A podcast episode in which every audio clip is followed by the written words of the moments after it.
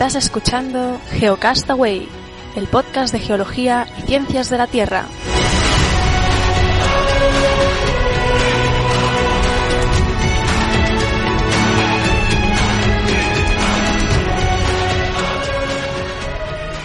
Saludos geonófagos del mundo, bienvenidos a Geocastaway, el podcast de geología y ciencias de la Tierra en la edición semanal, el Geocast semanal del 7 de mayo del 2015.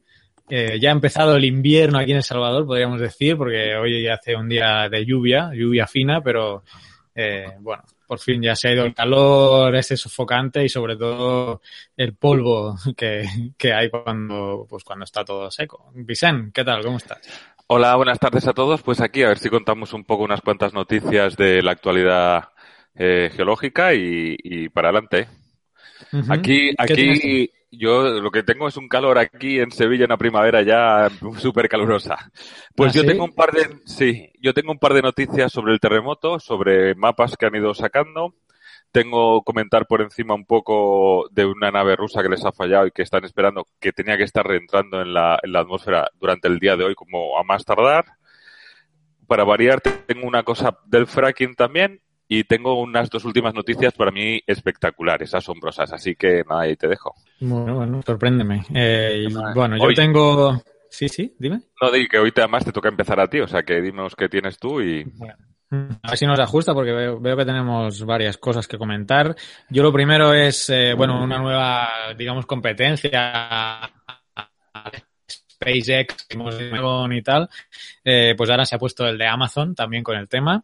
Luego os quiero hablar de los peritons en Australia. ¿Qué es esto? Bueno, es eh, un radiotelescopio que hay en Australia que detectaba cosas raras y ya han averiguado qué era. Es muy curioso y os lo voy a comentar. Eh, y luego un estudio que ha salido que vincula el meteorito que extinguió o que se asocia con la extinción de los dinosaurios de hace 65 millones de años con eh, los traps del Deccan. Y si ya si queda tiempo, que lo dudo, eh, vamos a comentar muy por encima un manifiesto eh, que se ha firmado en Change.org de 77.000 científicos pidiendo la reentrada de, de España a un, a un, par de proyectos científicos eh, a queda tiempo. Así que eh, creo que empiezo yo, ¿no? Precisamente. Sí. Con esto de la, de la Blue Origin, vamos a empezar ya a compartir aquí pantallas. Eh, a ver si no me pierdo. Uh, aquí ahora. Bien. Hoy me está haciendo cosas raras este Hangout, yo no sé si es la conexión. Bien, eh, mientras voy hablando, para los que estéis en YouTube, os voy dejando un vídeo de fondo de la, de la cápsula que, bueno, eh, la Amazon, la empresa Amazon, creo que todo el mundo la, conoce, de Jeff Bezos. De hecho, yo tengo un Kindle Fire aquí haciendo publicidad. En fin, ha fundado, tiene una compañía que se llama Blue Origin. Eh, Blue Origin va a ser eh, como poner al servicio privado y al público en general los viajes espaciales, ¿no? Los que estáis en YouTube ya estáis viendo cómo está despegando la Blue Origin, que consiste en un cohete, un cohete que se llama New Shepard, y eh, la cápsula, la cápsula New Shepard, ¿eh? que va acoplada y donde puede ir tripulada.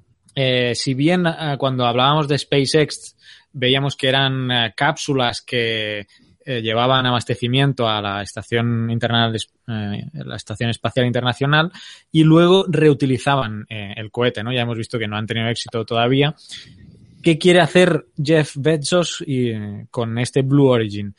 Poner personas en esas cápsulas que hagan vuelos eh, suborbitales, estamos hablando de unos 100 kilómetros prácticamente de altura y eh, recuperar, y esto es similar a lo que a lo que SpaceX quiere hacer, recuperar el cohete, recuperar el cohete New Shepard. Los que estáis en YouTube todavía estáis viendo cómo está elevándose. Voy a avanzar el, el, vídeo para que veáis el momento en que eh, se desacopla la cápsula del cohete y esa cápsula luego desciende en, con paracaídas hasta uh, aterrizar, ¿no? Con un, con un impacto no, no, muy suave, por cierto. Aquí en eh, YouTube ya veis que se ha desacoplado, ahí Vicente me confirma. Veis el cohete y la cápsula que va a descender. Sí, sí. Voy a avanzarlo. Aquí ya veis la cápsula que va a descender eh, con los paracaídas. En, supuestamente, pues ahí iría, este vuelo que han hecho es el primero, no va tripulado todavía, era el primer vuelo de prueba. Ha sido éxito a medias porque, bien, la cápsula eh, pues ha hecho su eh, vuelo suborbital y ha regresado a Tierra, pero la intención de recuperar el cohete New Shepard ha fallado. Como también en SpaceX todavía no lo han conseguido para que haya la complejidad del asunto. Eh, voy a pasar a la página blueorigin.com, que es donde ellos tienen toda la información, solo para mostraros eh, lo que se ha hecho, eh, Vicente, me confirmas. ¿eh? eh aquí está el, el la cohete New Shepard con la cápsula y mediante el, un tiro, bueno, el, el ascenso parabólico, en cierto punto se separa la cápsula del cohete la cápsula sigue otra trayectoria parabólica hasta que, bueno, se le abre el paracaídas y desciende. Y a la vez, el cohete sigue una trayectoria con una parábola menor, pero uh, la idea es descender también mediante, luego aterrizar y depositarse me mediante unas, eh, mediante unas patas, ¿no? Digamos, que se, se abrirían y se, se depositarían sobre, sobre el terreno. Aquí eh, podéis ver mucha más información en la página de, Blue Origin, incluso eh, cómo la parte superior tiene unos sistemas de, de, control de verticalidad, ¿no? Y luego las, estas patas eh, para, para ya depositarse en, en tierra. La verdad es que la, la competencia ya ha empezado, ¿no? Ya hablábamos de SpaceX y ahora tenemos ya la, la, la Blue Origin también ahí en, en, competencia. Así que, bueno, esta es mi, mi primera noticia. Veremos cómo sigue avanzando todo este tema.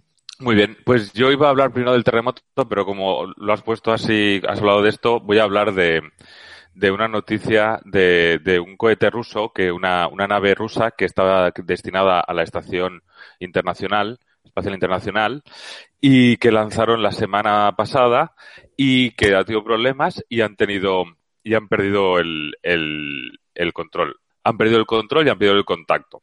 Eh, en un principio no, no, no, va a suponer ningún problema ni para los astronautas ni, ni para la Tierra, pero está previsto, estaba previsto que entre el, el hoy es jueves 7, estamos hablando el jueves, pero entre el martes y el jueves tenía que eh, entrar en la atmósfera. No es peligro porque estas cápsulas están previstas para que cuando eh, lo, vacían de todo los, los astronautas en la estación internacional, las llenan de basura y las vuelven a lanzar a la atmósfera y en la reentrada se queman totalmente, ¿no?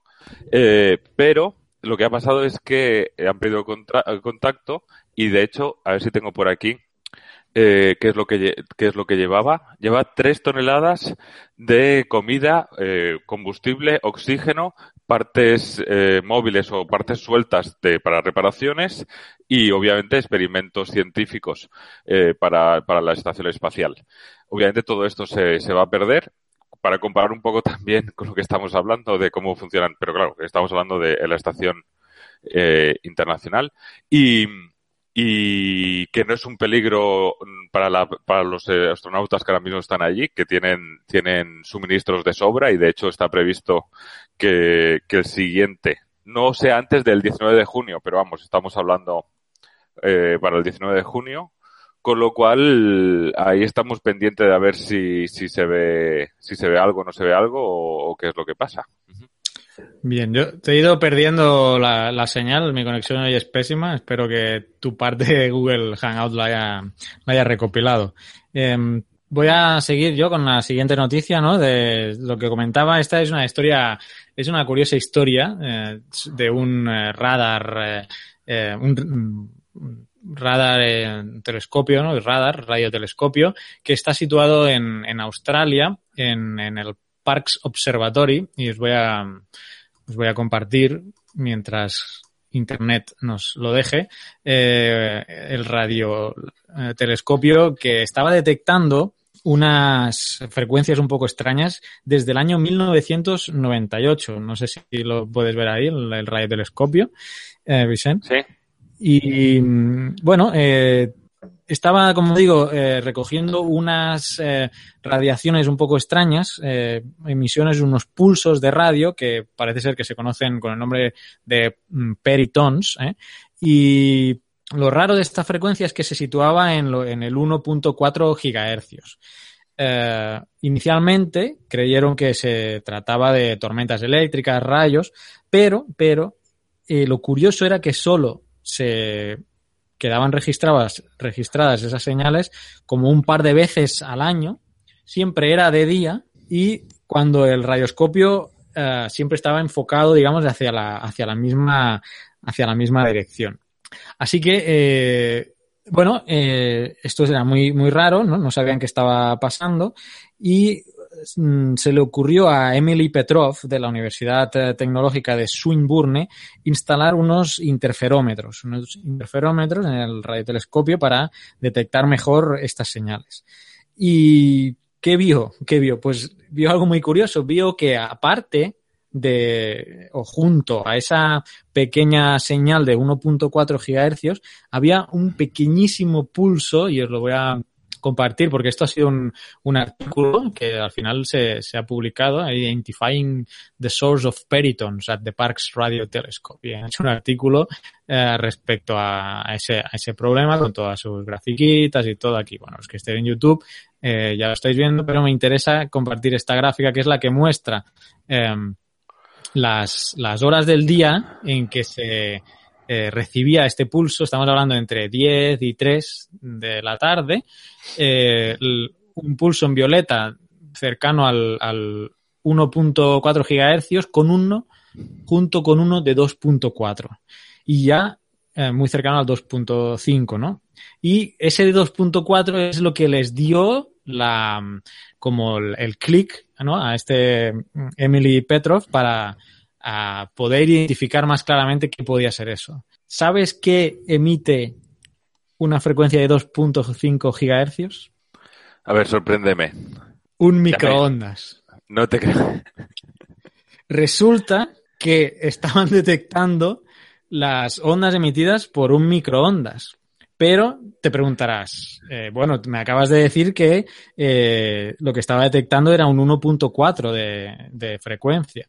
Pues resulta que alguien en, en el, algún edificio anexo al, al radiotelescopio, eh, cuando ponía microondas, y hemos visto a qué hora se detectaba, ¿no? Y casualmente los días que enfocaban hacia, hacia ese lugar son las horas de la comida, ¿no? Entre 10 y 3 de la tarde y alguien que ponía a calentar su comida abría el microondas antes de que eh, llegara a, a, a, terminar de tiempo, ¿no? Pones, no sé, dos minutos para calentar y esperas que se apague. Pues no, alguien abría mientras estaba funcionando todavía el microondas, con lo cual eh, eso correspondía a ese primer, eh, a ese pulso de 1.4 que eh, significaba que se abría cuando todavía estaba funcionando el, microondas, ¿no? Entonces, gracias a, Emily Petrov, eh, instaló estos interferómetros, han descubierto pues que la señal, una señal que, como digo, desde 1998 va, estaba, recogiéndose pues un par de veces al año en este radiotelescopio y han podido ver que el origen era una, unos, un microondas ¿no? cercano a, la, a, a, los lugares. De hecho, hay, Pues hay yo- normativas que impiden el uso de celulares y otros y otros aparatos, ¿no? Y bueno, a partir de ahora quizá van a prohibir el uso de microondas eh, cer- cerca de los radiotelescopios o que deje que se acabe el tiempo de, para calentar la comida y no abran antes el microondas. Pues yo creo que si no nos dicen, si no son capaces de decirnos con el radiotelescopio y con todo ese dinero que se han gastado, qué es exactamente lo que estaba comiendo el tipo, no vale para nada el estudio. Bueno, tendrías que ver, no tengo aquí los comentarios que había en la noticia. Pero, pero Eh, bueno, me los voy más. como- Sí, bueno, eran cosas, algunos eh, decían, bueno, la noticia aquí es que un microondas haya durado 20 años. Es de los Obviamente no- bueno. no creo que fuera el mismo microondas todo el tiempo, ¿no? Sino que era la situación, pues que, que eh, en, ese lugar pues se comía y se calentaba, ¿no? Y bueno, bueno, los comentarios eh, que ha habido respecto son interesantes. También ha habido alguno que criticaba, ¿no? Que, ah, que planteáis la noticia como que, como que todos los científicos son unos inútiles que no han sido capaces de, de saber cuál era el origen bueno, tampoco hay que, exagerar. La verdad es que sí sabían en la noticia, y no lo he mencionado, sabían que era algo de origen terrestre y alguna interferencia. Entonces ellos eh, en, su análisis ya obviaban, o sea, sabían que, algo eh, de origen terrestre, si lo sabían, eh, era el origen, ¿no? Pero bueno, pues quizá por porque ya sabían que, que no era algo proveniente del exterior, no quisieron profundizar más hasta que, bueno, este Emily Petrov pues se le ocurrió pues poner ese, ese interferómetro y bueno, ha dado para, para un artículo, es estamos viendo eh, los que es YouTube, pues es, el que estáis viendo ahora. Así que bueno, noticia curiosa, ¿no? Bueno, continúo yo, ¿no? Ya con, voy a continuar con una de, sobre el terremoto de Nepal. Eh, bueno, todos estamos siguiendo, supongo, las noticias con el número de víctimas un poco. Yo me voy a centrar un poco más en la parte un poco más técnica. Me han llamado un par de, la atención un par de estudios. Eh, estoy poniendo uno aquí que está publicado en, el, en la American Geophysical Union, sobre, sobre unos modelos de deslizamientos, ¿no? Lo primero que hay que decir que, bueno, han sido las réplicas y eso, y que, pero bueno, lo que sí que se puede constatar, como vemos aquí en un mapa del USGS, donde está aquí el, el epicentro, que que, como bien citan los autores del estudio, eh, la, digamos, la propagación del terremoto y las zonas afectadas no ha sido simétrico, como muchas veces pasa, sino se ha dado más hacia la zona eh, sureste del epicentro, afectando, digamos, más a la zona de Kamandú y alrededores, ¿no? Que no, no es una distribución, digamos, simétrica, ¿no? Que no, no tanto para el, el oeste y el, o el noroeste, ¿no?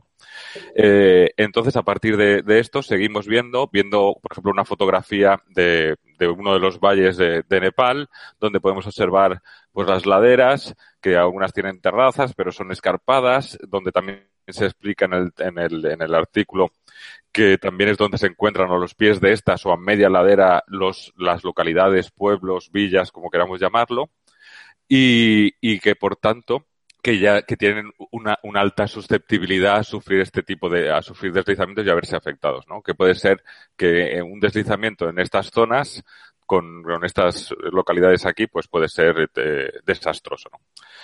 Vamos aquí al primer mapa hecho por Tom Robinson de, de la Universidad de Canterbury ¿De acuerdo? Ya lo primero que nos dicen es que los datos de partida son los que son. ¿eh? Entiendo que esto será un, con el ARGIS, con la geología, con un mapa geológico, con, con, pendientes, poco y alguna cosa más que pueda tener, pero no con datos de campo porque entiendo que hoy, ahora mismo es imposible. Lo que sí que se ve importante aquí tenemos el, epicentro, tenemos aquí a Kathmandú y vemos que hay dos zonas importantes más susceptibles de tener, de tener, de sufrir deslizamientos. Una justo al norte de, de Kathmandú, las montañas más altas, y otra, un, par de cordilleras aquí, una zona muy ancha al sur de Kathmandú. ¿Qué es lo que pasa? ¿Qué es lo importante de esta zona? Lo importante de esta zona es que, como podemos ver en, las, en el siguiente mapa, los que estáis viendo, Kanmandú, estas son las montañas, ¿de acuerdo? Aquí está Kanmandú y aquí es donde estaba en esta zona sur, ¿no? Eh, son las carreteras. Kanmandú prácticamente todo el acceso, perdón, todo el acceso que tiene, ahora es por carretera, hemos visto que están colapsados y ahí, o el acceso para la, las pequeñas poblaciones y toda esta zona de aquí, parte de Kathmandú y zona de aquí digamos, la comunicación con otros países y con el resto del mundo por, por vía terrestre es lo que posiblemente esté totalmente afectado por estos deslizamientos. ¿De acuerdo? Entonces, este es un poco el, el panorama. Aparte de que, aunque no se ve muy bien, no sé si se puede ver en la imagen de YouTube, yo lo veo aquí un poco porque los colores no son los mejor, también hay carreteras en amarillo, muy pocas en la zona montañosa, que coinciden con la, con la zona norte que también estarían afectadas. Esto por un lado, ¿no? Como también con, con, esto se puede ya antes de ir ya tener cierta información. Y por otro lado, no sé si lo estás viendo también, la NASA a través del proyecto ARIA ha, presentado un, un, el, un mapa de formación de superficie, ¿no? Que lo podemos ver aquí. Está también un poco más centrado en la zona, en esta zona que decíamos eh, noroeste. Por, pero bueno, eh, para que nos veamos así un poco a, a la idea. Así que nada, seguiremos eh, pendientes de, de, las de más noticias y, y, y, de alguna cosa más. Sí. Oye, eso que, bueno, no lo he leído, que mencionaban que el Everest se podía haber eh, cambiado de, de altitud o... ¿Es Yo no lo he leído. No, no, lo sé, no he leído nada, ¿no? No sé, no sé. Ah, no has leído. Bueno, queda pendiente. Sí, yo no, lo, he, lo he sí medio cruzado en algún titular, pero no, no he, como no he leído la noticia entera, no sé qué, qué, ha podido pasar. Pero bueno, vinculado un poco con el tema este de formaciones, ¿no? Que comentas, que, que sí, todo este, Es que la verdad, este temblor... la verdad es que el, el, lo del mapa de formaciones lo he encontrado justo antes de entrar y lo he visto muy por encima y el artículo no me lo he leído. El, el de los deslizamientos sí. Eh, de todas, los tenéis, los tenéis en el Delicious para aquel que lo quiera consultar más. El del el de deslizamientos es muy cortito, realmente están ahí los mapas, pero me parece, me parece interesante que, que, que ya con el, con el ARGIS, con la información, con el ARGIS o con un GIS, mejor dicho, y con la información eh, que se tiene de mapas geológicos, todas estas cosas y el conocimiento, ya puedes hacer mapas de susceptibilidad y de vulnerabilidad, ¿no? Que eso es lo que me parece interesante y para ver a qué zonas son más interesantes ir a, trabajar, ¿no? Eso es lo que también quería remarcar un poco. Muy bien. Vale, pues eh, voy a seguir yo con el estudio de de Mark Richards, os voy a compartir porque está accesible en el The Geological Society of, uh, of America, en su, en su, boletín, que, bueno, Mark Richards es de la Universidad de Berkeley. Y este estudio, uh, bueno, todos hemos oído hablar del impacto del meteorito hace 65 millones de años en, en la zona del Golfo de México que eh, lo asocian al eh, a la extinción de, los dinosaurios. Entonces, eh, ya eh, Mark Richards en, este estudio por cierto, que ya anteriormente ha, ido publicando cosas re referentes a, este tema, pero eh, vincula este impacto con una serie de, erupciones en la zona en la zona de la India que se conocen como los eh, los traps del traps del Deccan. Eh, esto parece ser que pues como son unas eh, coladas inmensas ¿no? de, de lava y que eh, se vincula al, al a, su emisión al impacto de, de este meteorito.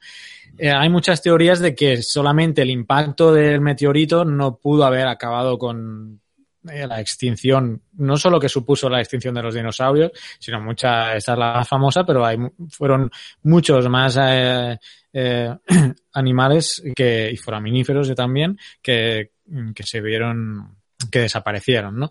En el famoso límite, por cierto, el límite KT, ¿no? Que marca eh, ese, ese límite KT marcado por, por por la erupción, perdón, por, la, por el impacto del, del, meteorito. Ahora me estaba acordando de un capítulo de, no sé si tú veías, ves la serie esta Elementary, Sherlock Holmes y Watson, la nueva sí, serie. Le he, visto, le he, visto, alguna vez, sí. Pues hay, hay un episodio, ya me estoy yendo por las ramas, pero hay un episodio que creo que es el 14 de la segunda temporada, que, que va sobre, sobre fósiles y sobre paleontología, hay un asesinato, y mencionan algo que tengo que investigar, y lo estoy comentando aquí a saco, que se llama la Dead Clade Walking. Y es que por encima de este límite KT, que se supone que Mark, o sea que sobre ese límite eh, se produce la extinción de masiva, ¿no? Porque no aparecen sí, sí. restos pues se encuentran un fósil de dinosaurio por encima de este límite KT. Y bueno, eh, esto es una Dead, Dead Clade Walking, que es que no sé si se lo han inventado para el capítulo o es algo que realmente existe, como hay muchas teorías por ahí rondando. Entonces es algo que voy a investigar y ya comentaremos en otros programas, la Dead Clade Walking, si alguien sabe más sobre esto, que, que nos lo avise. Yo voy a investigar por mi parte. Eh, bueno, regresando al estudio.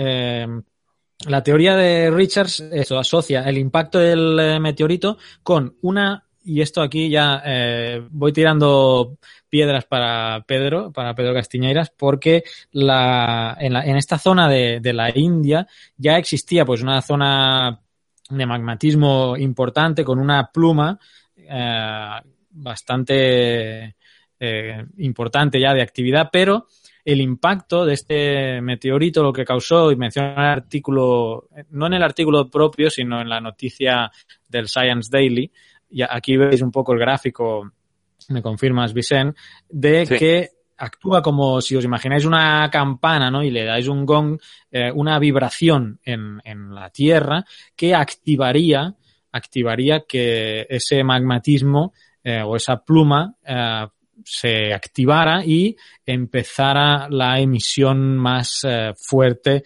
de lava. No estoy siendo nada técnico, pero es, espero que, que, la explicación eh, se entienda, ¿no? Eh, hay diferentes evidencias que plantea Mark Richards para, para hacer este, este vínculo. Algunas son de carácter general, como por ejemplo que, según Richards, existe eh, una emisión de magma general cada 20 o 30 millones de años, ¿no? De estas plumas que ascienden, esto, bueno, lo dice Richards, eh, generando todas estas mesetas de lava, ¿no? También que cuatro de las seis últimas extinciones masivas coinciden con erupciones masivas. Y otra que eh, fueron a, a, datar y a recoger muestras de, de, de estas zonas del Traps del Deccan y ven diferencias entre las lavas eh, anteriores a la, al impacto del meteorito y posteriores, con lo que esa diferencia química podría suponer pues que por ejemplo una aceleración o una mezcla en, en el magma ¿no? y que cambiará la composición química a raíz de, de este impacto. Eh, bueno, es una es interesante, eh, se plantea este vínculo y también me ha parecido curioso, ¿no? Que vincule cuatro de las seis últimas extinciones masivas con erupciones masivas, ¿no? También sabemos toda la cantidad de dióxido de carbono que se emiten. ¿eh? Si ya un solo volcán eh, causa eh, cambios eh, en el clima y en, las, y en la composición química, pues imaginaros eh, un, eh, una zona eh, vasta de terreno emitiendo eh, cantidades ingentes de, de, lava. Le tiro la piedra a, a Pedro, eh, que seguramente conocerá mejor quizás este tema de los traps del decán y este vínculo con el meteorito y, y quizá nos hable en alguna sección o nos, o nos lo aclare y lo comentamos, eh, lo comentamos en, en, el siguiente programa. Así que, eh, por mi parte, vale. eh, hasta aquí la noticia. Habría más cosas que comentar. Tenéis el artículo eh, accesible en la página del, del boletín y, y, os la voy a poner ahora en el, en el Delicious para que podáis leer el artículo, el artículo original. Pues nada, muy bien, continúo y voy a ir rapidito terminando con una de, de, fracking. Me llama la atención que es del Washington Post, que hace un par de semanas creo que también saqué una noticia del Washington Post, que tengo la sensación de que no son muy pro fracking. Bueno, hablan de que, de que van a empezarse a hacer los, los mapas de terremotos, eh, digamos, inducidos o, o, o sí, ¿no? ¿Cómo, cómo los llaman? Inducidos, lo decían, sí, ¿no? Inducidos. Eh, dice que hay hay mapas que, que, marcan 17 puntos calientes, que entre ellos están Oklahoma, Kansas, Texas, Ohio, Arkansas, Alabama, Colorado y Nuevo México. Y lo que es interesante también, o sea, dicen que los del USGS han decidido que van a hacer, que van a hacer, ahora os enseñaré, lo tengo esto aquí en grande, los del USGS van a hacer eh, mapas eh, cada año, lo van, a, lo van a hacer, lo van a sacar este año y lo van a actualizar todos los años. Y una cosa interesante que dicen es que el proceso de fracking en sí es capaz de inducir terremotos de lo máximo que se ha registrado, cuatro, y que con la reinyección de las aguas residuales del, de los subproductos del fracking han, han, se han dado lugar hasta terremotos de 5,6.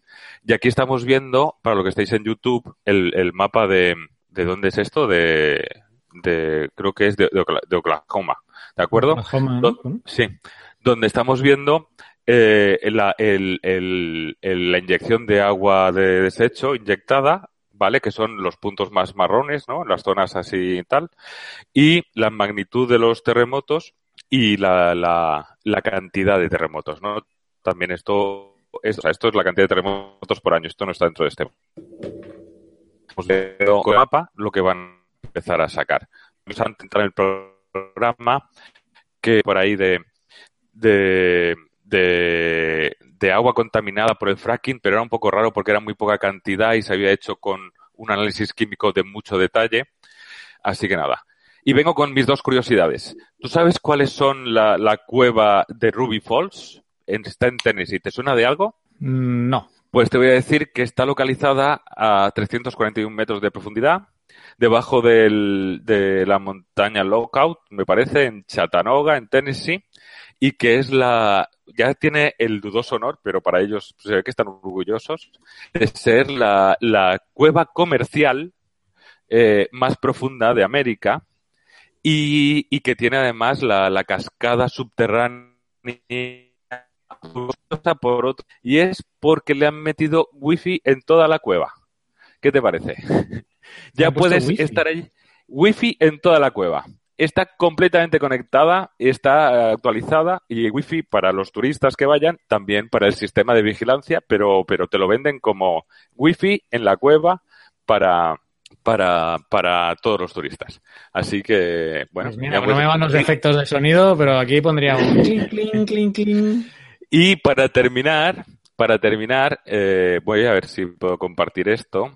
Eh, quiero, quiero poneros un vídeo de, para todos los que os gustan los coches, eh, los, Cor- los Corvette en el museo de, en el museo Corvette en Estados Unidos. ¿Esto, ¿Esto va a ser geológico? Esto, de los Esto es geológico. Espérate si consigo. Sí, vamos a ver si lo consigo poner. Me dice si se ve. Eh, vamos a ver si se ve. El museo, ¿ves? El Corvette, el Museo Nacional de Corvette, vamos, estamos viendo, para todos aquellos que os gusten los coches, me parece, es muy interesante este vídeo, o sea, no sé si hay que avanzar un poco. Ah, no hay- no hay que esperar. ya lo habías puesto, ya lo habías puesto. No, este no, este no lo había puesto. Este no lo había puesto. Estáis viendo, estáis viendo lo que estáis viendo en YouTube, una, una pequeña dolina que se genera justo en el medio del Museo Corvette. No había puesto a unos bajando de un autobús que desaparecen, pero este no lo había puesto. Para, imaginaos la- la- lo que estáis viendo. Impresionante, ¿eh? Impresionante todos los Corvette en medio del Museo Corvette. La cara que tienen los americanos, ¿eh? Dura cuatro minutos, sale gente, sale gente llorando, no lo quiero poner más, pero bueno, eso era lo que, lo que quería enseñároslo. Y yo creo que con esto ya hemos terminado el programa de hoy. Creo que estamos en hora.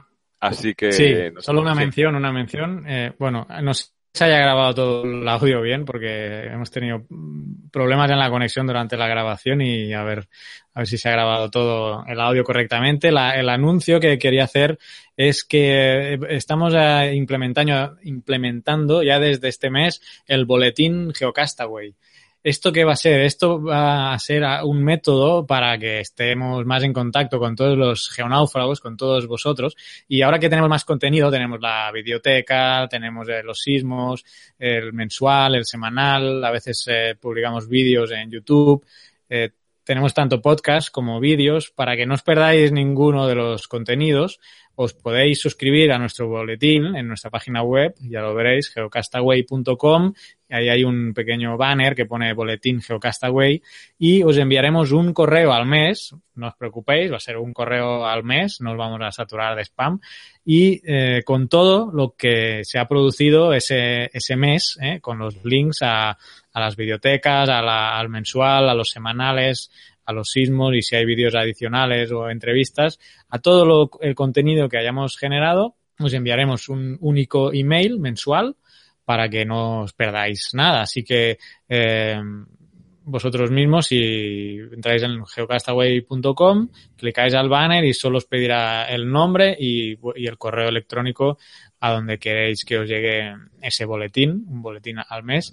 Y bueno, esperemos que es una manera de estar también más en contacto con vosotros y que todo el contenido que generamos, pues a veces uno no está atento a, todas las redes sociales o no está suscrito al canal de YouTube, cosa que os recomiendo, o no están suscrito al podcast, cosa que os recomiendo, pero para todo lo adicional, pues eh, también este boletín que os llegará una vez al mes. Ah, este es el anuncio que os quería hacer ya desde este mes de mayo.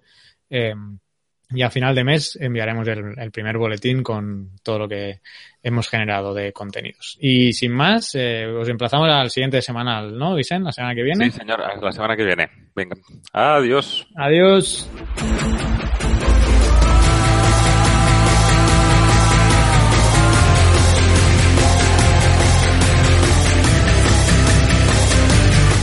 Envíanos tus comentarios, preguntas o sugerencias a geocastaway.gmail.com. Puedes escribirnos en nuestra web geocastaway.com. Búscanos en Facebook y en Twitter. Y escúchanos también a través de iTunes, Evox o Miro.